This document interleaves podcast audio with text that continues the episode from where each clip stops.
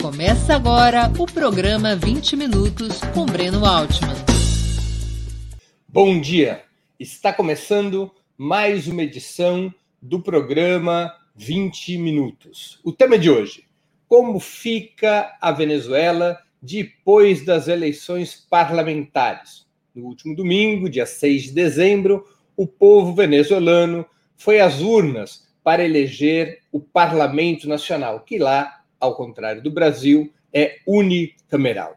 Como vocês devem ter acompanhado pelo noticiário, o chavismo, o partido do chavismo, a coalizão chavista, o grande polo patriótico, fez mais de dois terços dos votos. E isso tem um importante impacto na situação política da Venezuela. É sobre esse tema o 20 Minutos de hoje. Como fica a Venezuela depois das eleições parlamentares.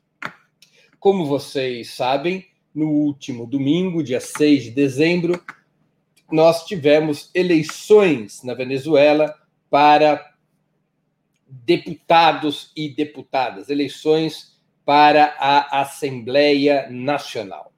Essas eleições foram negociadas entre o governo e a oposição, aquela parte da oposição que decidiu romper com o golpismo. A oposição na Venezuela se dividiu em duas partes. Uma continua com o autoproclamado Juan Guaidó, que é o que foi presidente da Assembleia Nacional Venezuelana, e uma outra parte da oposição resolveu voltar aos caminhos democráticos, voltar aos caminhos institucionais e negociou com o governo as pré-condições, que incluiu, inclusive, a reforma do Conselho Nacional Eleitoral. Foi, foram meses de negociação até que se chegasse a um entendimento que permitiu a convocação das eleições parlamentares, que finalmente aconteceram no último domingo.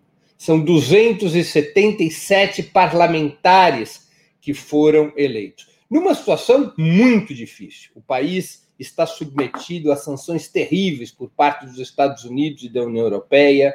O país, embora apresente um dos índices mais positivos no combate à pandemia, evidentemente está sofrendo várias restrições no combate por conta da luta contra o novo coronavírus. Ainda assim, tanto governo como oposição acordaram em cumprir literalmente a Constituição que obrigava a realização de eleições ainda no ano de 2020.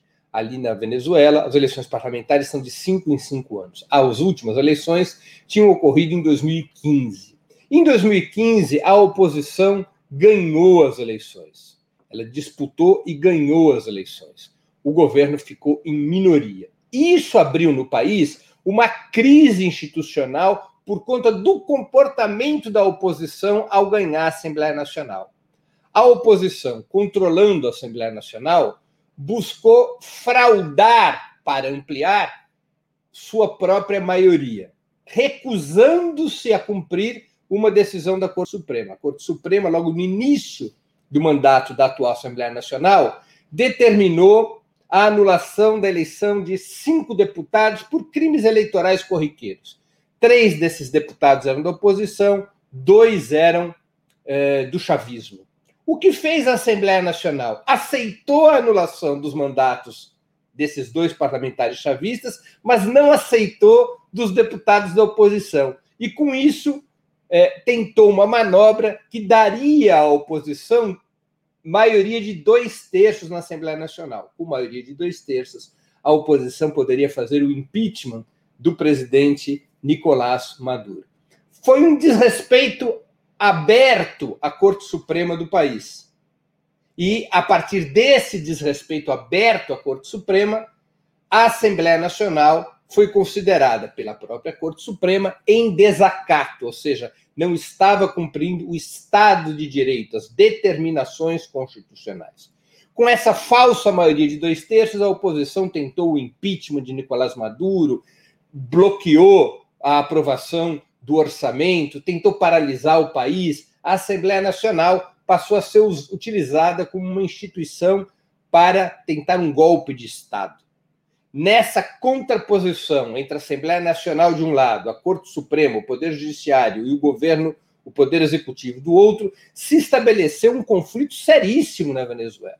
O governo de Nicolás Maduro, por todos os meios, tentou negociar uma saída, tentou pactuar uma saída eh, para permitir ao país voltar à normalidade, quando a situação econômica já era bastante grave e aprofundada essa gravidade em função do bloqueio norte-americano, em função das sanções, que começaram com Barack Obama em 2014, mas que foram terrivelmente aprofundadas com o governo de Donald Trump. Diante da irredutibilidade, da intolerância da oposição e diante da estratégia golpista que dominou os setores oposicionistas, o governo Maduro acionou a Constituição do país e convocou uma Assembleia Nacional Constituinte. Pela Constituição da Venezuela, há vários mecanismos para convocar a Assembleia Constituinte. Um desses mecanismos é o próprio presidente da República acionar sua eleição. Na Venezuela, a convocação da Assembleia Constituinte é mais ampla do que em outros países. Não diz respeito apenas a formular uma nova Carta Constitucional, diz respeito também a dirimir uma eventual crise institucional. E o que se tinha na Venezuela naquele momento era uma crise institucional. E o governo, ao invés do que prediziam certos setores da imprensa conservadora, dos partidos de direita, dos estados imperialistas, ao invés de fazer o que eles acreditavam que Maduro iria é, fazer, que era fechar a Assembleia Nacional, restringindo a democracia na Venezuela, o governo Maduro fez o oposto. Convocou o país para uma Assembleia Constituinte que pudesse uh, equacionar, pudesse superar a crise institucional.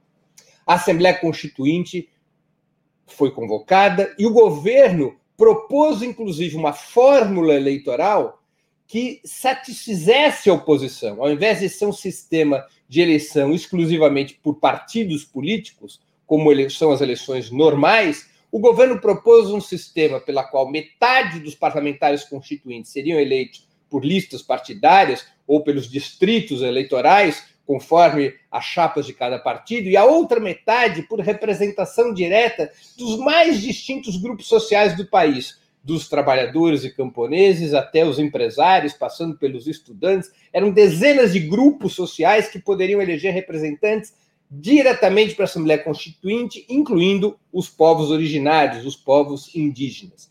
Era uma tentativa democrática de superar a crise. A oposição boicotou a Assembleia Constituinte. E o país passou a viver uma situação complexa, uma situação na qual existia uma Assembleia Nacional em desacato, controlada pela oposição, uma Assembleia Constituinte eleita conforme as leis do país, mas boicotada pela oposição, eh, e, portanto, uma situação de muita tensão no momento mais grave da história recente da Venezuela, por conta das ameaças do governo de Donald Trump, que iam além de ameaças econômicas. Durante muitos meses, pairaram sobre a Venezuela ameaças militares, ameaças de intervenção militar, como vocês devem estar lembrados nos primeiros meses eh, de 2019. Diante Desse cenário, o governo Maduro novamente propôs uma mesa de negociações com a oposição, para que o país pudesse ter um calendário eleitoral de normalização e para que pudessem ocorrer medidas econômicas que enfrentassem a difícil, o difícil cenário provocado pelas sanções e pelo bloqueio coordenados pelos Estados Unidos e pela União Europeia. Uma parte da oposição já conformada com o fracasso das tentativas golpistas de 2019, aceitou ir à mesa de negociações. Aceitou ir à mesa de negociações. Lembremos, lembremos uh, do que foi o início de 2019, quando Juan Guaidó se declara, se autodeclara presidente da República a partir de uma decisão da Assembleia Nacional que determinava a vacância do cargo de presidente, porque dizia que as eleições de Maduro em 2018 tinham sido fraudadas, que o mandato de Maduro não era válido. O Juan Guaidó era o presidente da Assembleia Nacional, é eleito presidente da Assembleia Nacional, e nessa condição se autoproclama presidente da República, é reconhecido pelos Estados Unidos, por vários países da União Europeia, por vários países governados pela direita na América Latina, e tenta seguir os golpes de Estado nos primeiros meses de 2019, incluindo tentativas de violação das fronteiras da Venezuela a partir do território colombiano e também do território brasileiro, como vocês também devem estar lembrados. E finalmente, no, em abril, no, nos, nos últimos dias de abril, tenta abertamente um golpe de Estado, tentando dividir as Forças Armadas, e esse golpe é rechaçado. Diante das seguidas derrotas golpistas, uma parte da oposição aceita negociar com o governo de Nicolás Maduro um calendário eleitoral. Ao romper com o golpismo, essa parte da oposição garantiu que a eleição da mesa da Assembleia Nacional no início de 2020 eh, provocasse uma derrota de Juan Guaidó. Juan Guaidó continua a reunir seus aliados fora da Assembleia Nacional, nas sedes de jornais, em lugares privados, desconhecendo, rechaçando a eleição da nova mesa da Assembleia Nacional. E, finalmente, esses setores da oposição que haviam rompido com o golpismo pactuaram com o governo a convocação das eleições para o dia 6 de dezembro. Foram eleições que transcorreram ao contrário do que diz a imprensa conservadora, com a presença de centenas de observadores internacionais de mais de 35 países. Infelizmente, a União Europeia, mantendo-se no terreno do golpismo, da intervenção estrangeira e da submissão à política dos Estados Unidos. A União Europeia não enviou eh, enviados, embora lideranças europeias importantes estivessem presentes, como o ex-ministro, eh, ex-primeiro-ministro espanhol Zapatero, do mesmo partido que hoje governa a Espanha, o PSOE. Houve a presença, portanto, de centenas de observadores internacionais. A campanha transcorreu dentro da normalidade. As eleições ocorreram dentro de um clima de paz e de relativa participação. Lembremos que as eleições na Venezuela elas são uh, facultativas. O voto na Venezuela tradicionalmente não é um voto obrigatório, é um voto facultativo. E houve uma grande abstenção, é verdade. Houve uma abstenção de cerca de 70% do eleitorado. Por quais as razões dessa abstenção? Primeiro, uma tradição na Venezuela que as eleições parlamentares tem uma participação bastante inferior do que nas eleições presidenciais.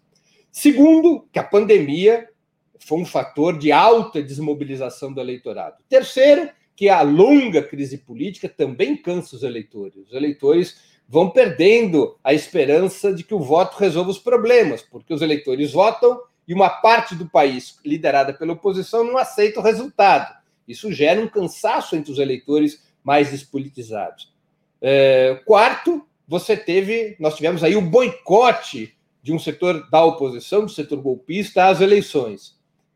Uh, quinto, a situação econômica dificílima também atrapalha o processo eleitoral. A pressão imperialista é um outro fator que atrapalha muito. Então, nós tivemos aí uma alta abstenção. No entanto, apesar dessa abstenção de 70%, que é uma abstenção próxima do que outros países tiveram ou terão nos seus processos de eleição legislativa, não há nenhuma grande anormalidade nisso. Ocorreram eleições limpas que não são contestadas pela oposição, e nessas eleições o chavismo alcançou, através do seu, da sua coalizão, grande polo patriótico, que agrupa um conjunto de partidos liderados pelo PSUV, o Partido Socialista Unificado da Venezuela, o grande polo patriótico alcançou 69,27% dos votos, enquanto que a coalizão de oposição, dessa oposição não golpista, dessa oposição democrática, Aliança por El Câmbio, atingiu 17,73% dos votos. E a lista liderada pelo Partido Comunista da Venezuela, que desse, dessa vez não se incorporou ao grande polo patriótico, ela teve um pouco menos de 3% dos votos. Com isso, então, o chavismo recupera a maioria na Assembleia Nacional.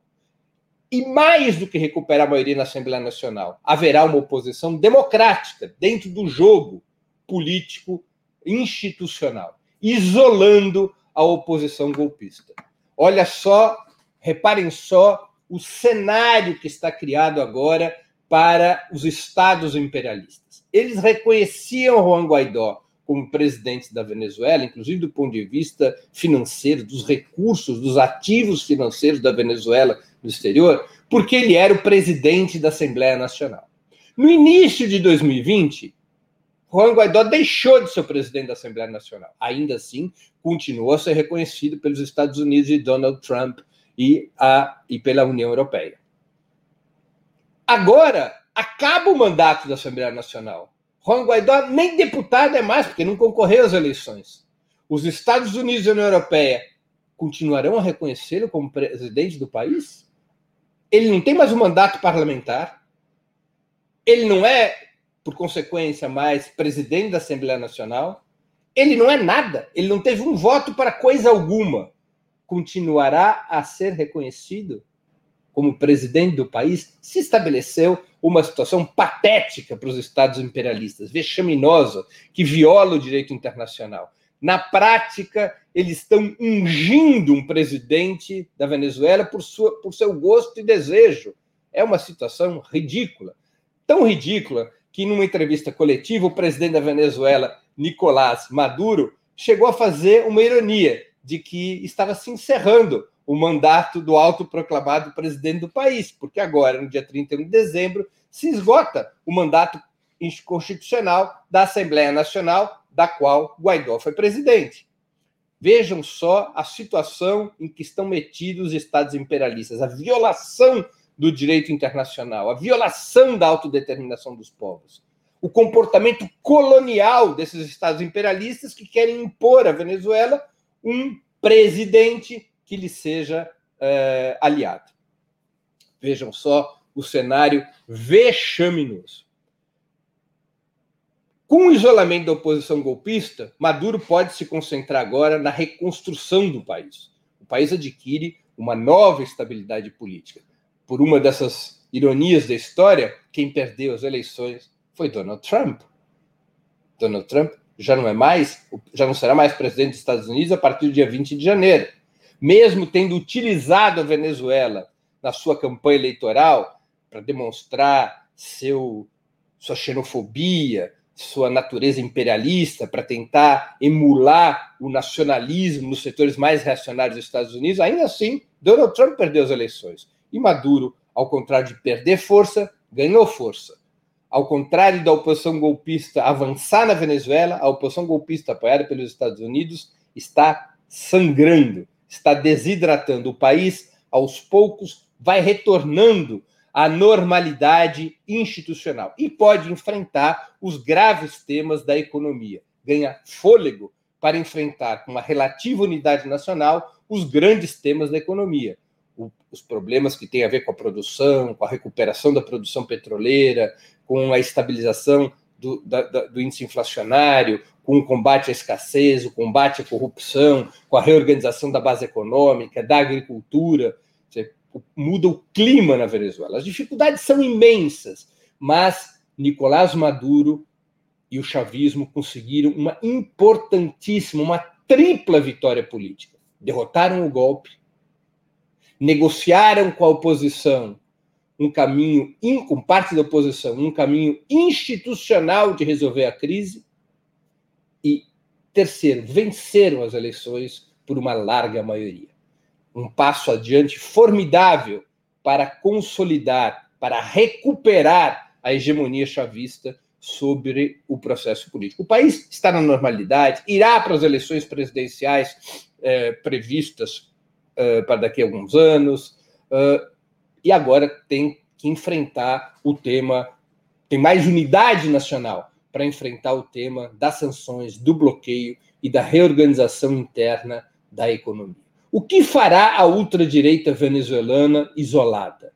Eles se organizaram para realizar no próximo, no próximo sábado, dia 12 de dezembro, um referendo para confirmar uh, Juan Guaidó como líder nacional, como autoproclamado presidente, para, na prática, tentar prorrogar o mandato da Assembleia Nacional, cuja, cujo prazo institucional vence no dia 31 de dezembro. Vai ser um grande fracasso. Eles não conseguem mais juntar é, sem, mais do que algumas centenas de pessoas nas ruas.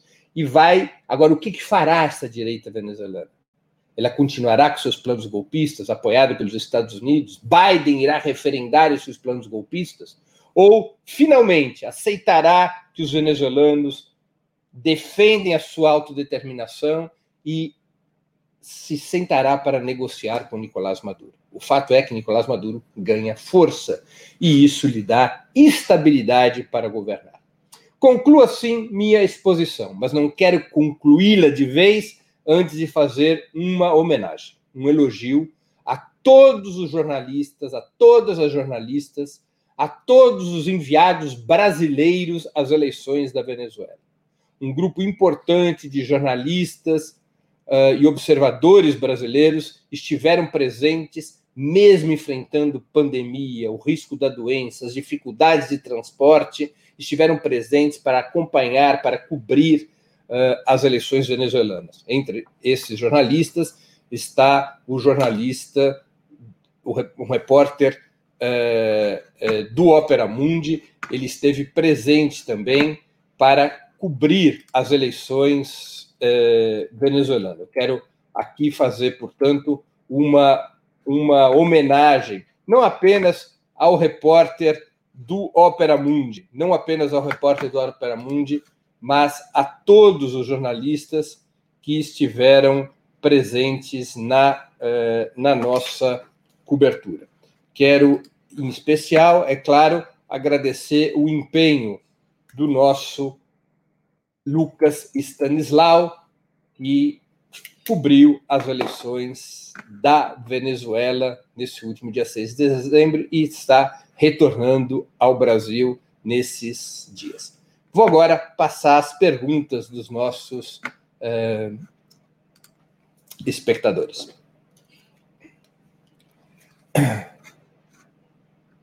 Vamos lá, Wilton Santos. Breno, por que na Venezuela o Maduro, mesmo tendo tanto apoio político, não consegue industrializar o país e reduzir a dependência do petróleo? Olha, Wilton, eu acho que é uma combinação de fatores. Uh, fatores que têm a ver com decisões eventualmente equivocadas tomadas pelo governo venezuelano e outros fatores determinados pela brutal, pelo brutal bloqueio dos Estados Unidos e da União Europeia contra a Venezuela. Decisões que tomaram o governo uh, Chaves e o governo Maduro, sempre sob muita pressão política, o governo venezuelano acabou orientando toda, todo o excedente petroleiro, toda a receita petroleira, todo o lucro petroleiro para programas sociais muito poderosos, especialmente nos primeiros 10 anos do século 21 e também adiante. Então, no auge do preço do petróleo, os recursos foram aplicados para a reconstrução, para a construção de um estado de bem-estar social na Venezuela. Foi o período de maior prosperidade da Venezuela a Venezuela era o país, foi o país, nos primeiros 10 anos do século XXI, o país que mais distribuiu renda e riqueza na América Latina. A Venezuela zerou o analfabetismo. A Venezuela é, conseguia índices fenomenalmente positivos em termos de expectativa de vida, de queda da mortalidade infantil. A Venezuela teve avanços sociais formidáveis, o que lastreou a base política eleitoral para o chavismo. Esses recursos foram, portanto, empregados quase que integralmente com esses propósitos da construção do estado de bem-estar social e não numa revolução produtiva.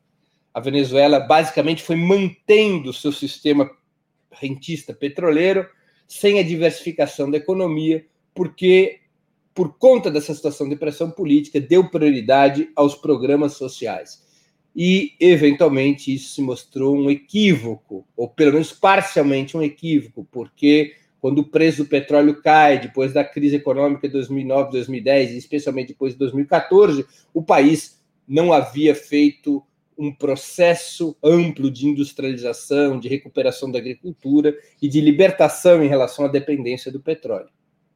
Agora, não se pode analisar essa situação sem levar em conta o bloqueio que os Estados Unidos começam a erguer contra a Venezuela com maior radicalidade a partir de 2014, ainda no governo de Barack Obama. É muito difícil você pensar na industrialização da Venezuela, na libertação em relação à dependência do petróleo, num cenário onde não apenas o preço do barril de petróleo cai e cai vertiginosamente, mas também num ambiente no qual a Venezuela não tem acesso a créditos, não pode receber sequer pagamentos seus barcos estão bloqueados, ou seja, com todas as dificuldades que os Estados Unidos impuseram à economia venezuelana.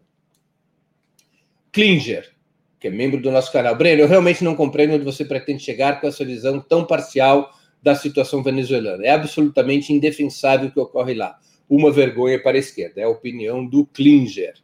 É, ele faz uma outra, um outro questionamento. Breno, você acha mesmo que um país democrático em crise, o povo, em sua maioria, decidiria se abster de votar e buscar solucionar os seus problemas? Olha, Klinger, é, a oposição venezuelana, que se dividiu, o setor que participou das eleições, acatou o resultado. Não está questionando nenhum dos números. A abstenção foi real. Ninguém está negando que uma parte importante do eleitorado deixou de comparecer para votar. Pelas mais diversas razões, como eu busquei elencar. E na história, inclusive na história de países uh, que não vivem crises como a Venezuela, há registro de altíssimas abstenções. Até mesmo o presidente da República. Vou aqui me lembrar, por exemplo, que nas eleições de 1980 Ronald Reagan foi eleito presidente dos Estados Unidos com pouco mais, com 50, qualquer coisa por cento dos votos, uma eleição presidencial, quando a abstenção é sempre muito menor. Eu me lembro que nas eleições parlamentares francesas de alguns anos atrás, o, o comparecimento às urnas foi inferior a 30%. Não há uma anomalia em países com voto facultativo que ocorra situações desse tipo. Claro que não é o registro mais saudável. Claro que seria melhor um comparecimento massivo, mas diante das circunstâncias, pandemia, boicote, pressão internacional, crise da economia, o número não é um número assustador. É um número uh, que se pode compreender e que não é único, não é uma raridade, não é uma excepcionalidade. Vários países, inclusive aqueles que se avocam como a, campeões da democracia liberal, citei aqui o exemplo da França e poderia citar outros, tem registro histórico de altíssima abstenção em processos eleitorais. Mais uma vez o Klinger. Você acredita que os problemas de má gestão do Estado venezuelano estão relacionados ao boicote da oposição? Eu acredito que os problemas de gestão do Estado eh, venezuelano estão relacionados a uma série de fatores. A erros do chavismo, a pressão imperialista brutal, brutal, há uma situação política interna de permanente crise provocada pelo golpismo e, portanto, pelas atitudes boicotistas da oposição, é um conjunto de fatores. Quais são os fatores principais? Eu não tenho dúvida que os fatores principais têm a ver com o permanente clima de instabilidade política criada pela oposição nos últimos anos e com o bloqueio com as sanções imperialistas. Nenhum Estado do mundo conseguiria ter uma situação de normalidade econômica de normalidade de gestão sob tamanha pressão. Nenhum.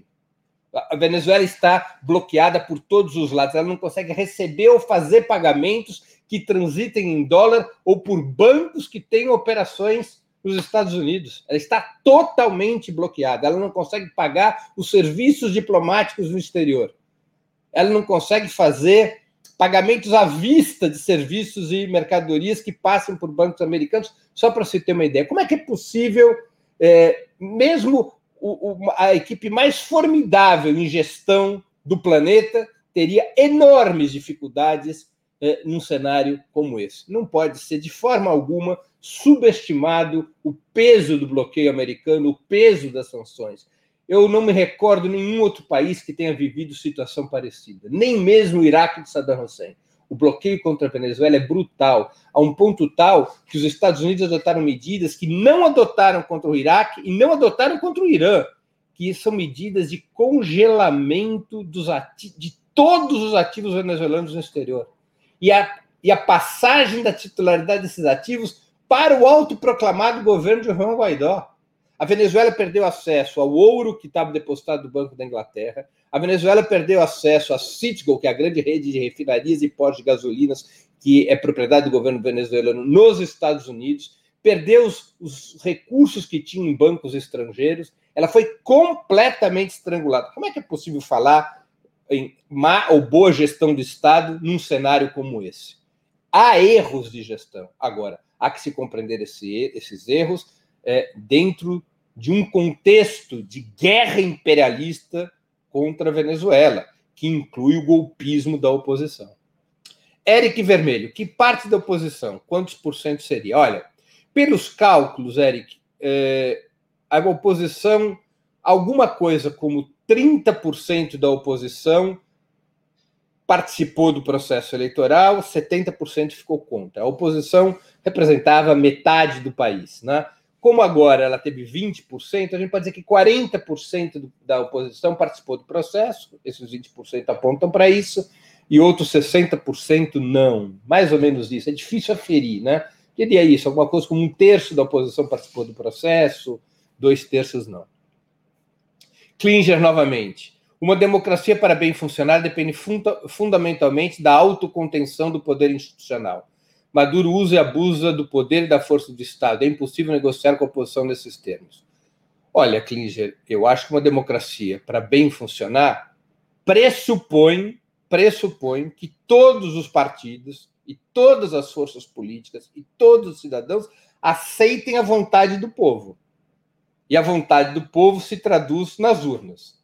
Eu não me recordo de uma única eleição, e o chavismo perdeu é, dois processos eleitorais em que o chavismo tenha dito: eu não reconheço o resultado.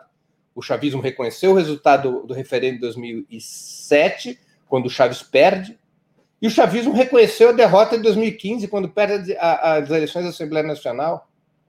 Quem não reconhece os resultados eleitorais há anos é a oposição, ou pelo menos uma parte da oposição. A oposição não reconheceu o resultado das eleições presidenciais que elegeram Maduro, a oposição boicotou as eleições da Assembleia Constituinte, participou das eleições para governadores, perdeu, depois boicotou as eleições municipais e finalmente agora boicota a eleição da Assembleia Nacional, uma parte da oposição. Então, quando, quando é, partidos políticos se recusam a aceitar a vontade do povo, se recusam a aceitar o resultado das urnas, eles estão rompendo com o pacto democrático. Quem rompeu com o pacto democrático na Venezuela em nenhum momento foi o governo Maduro ou o governo Chaves, essa mesma oposição que hoje boicota é a que deu o golpe de Estado de 2002, o golpe cívico-militar de 2002, que finalmente acabou sendo derrotado pelo chavismo, com massas na rua e a divisão do próprio exército. Então, a existência de uma oposição golpista é o grande problema na Venezuela. O governo chavista, e o governo isso inclui o governo Maduro, reagem frente à oposição golpista com muita moderação. Pensa bem, Klinger, se a oposição republicana, ou vamos dizer ao contrário, se a oposição democrata nos Estados Unidos tentasse um golpe, sucessivos golpes, como faz a oposição na Venezuela, como reagiria um eventual governo democrata ou um governo republicano contra uma oposição desse tipo? Ou na França? Você acha que as cadeias não estariam cheias de, de subversivos, de quem tentou violar a ordem constitucional? Você acha que não seria desatada uma caceria, uma caçada? Nada disso acontece na Venezuela. Os partidos que fizeram o golpe de Estado em 2002 continuam com seu registro eleitoral intacto. Quem part... Os líderes, a, maior, a esmagadora maioria dos líderes do golpe de 2002 e dos golpes de 2019 continuam livres. Juan Guaidó continua pregando o golpismo livremente na Venezuela. Ele não está preso. Você imagina uma liderança que tentasse sucessivos golpes de Estado nos Estados Unidos, na França, na Espanha? Se ela estaria livre? Então é um absurdo, eu creio, esse seu comentário de que Maduro usa e abusa do poder. Eu acho até o contrário. É impressionante a moderação, a autocontenção, para usar a tua expressão, do governo Maduro em relação à oposição.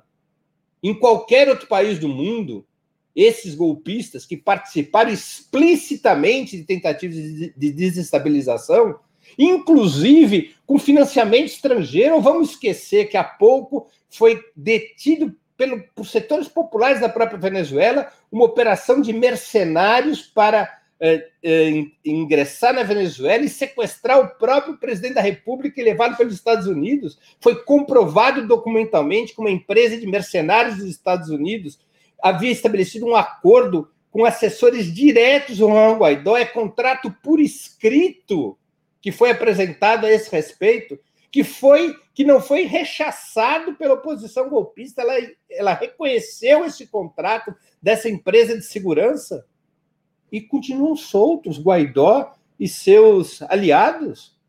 Onde está o abuso da força? Eu acho que o governo Maduro, diante das condições atuais da Venezuela, de golpismo permanente da oposição, de cerco imperialista, que o governo Maduro é de uma extrema moderação, é um exemplo de autocontenção. Nervos de aço. Nervos de aço. Para preservar a institucionalidade da Revolução Bolivariana. Não se pode imaginar que um governo abdique de defender a legalidade frente ao golpismo. Isso, quando ocorre, provoca situações como a brasileira. O governo brasileiro, então liderado por Dilma Rousseff, foi incapaz, não teve forças para deter o golpismo. Vejamos a situação onde nos encontramos exatamente por isso. Elizabeth Souza Hess, bom dia.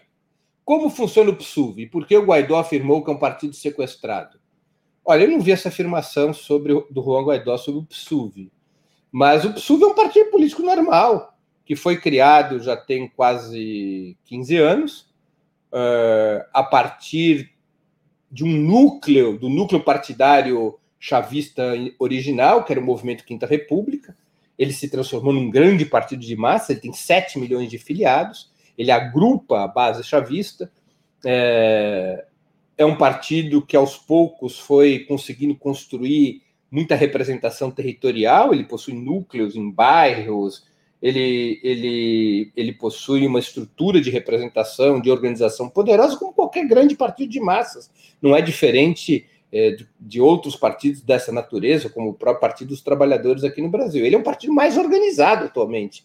Ele mantém territorialidade, ele se organizou por todo o território do país, uh, ele opera em favor das políticas do governo, então ele se incorpora a políticas de distribuição das cestas básicas, as políticas eh, de educação eh, do povo. Ele é um partido de governo e um partido que vai se consolidando como a forma principal de organização da base chavista, com seus problemas, com suas contradições, etc.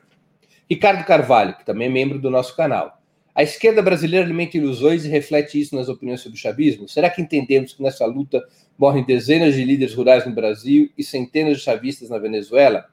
Olha, Ricardo, é, eu creio que esse é um debate muito interessante.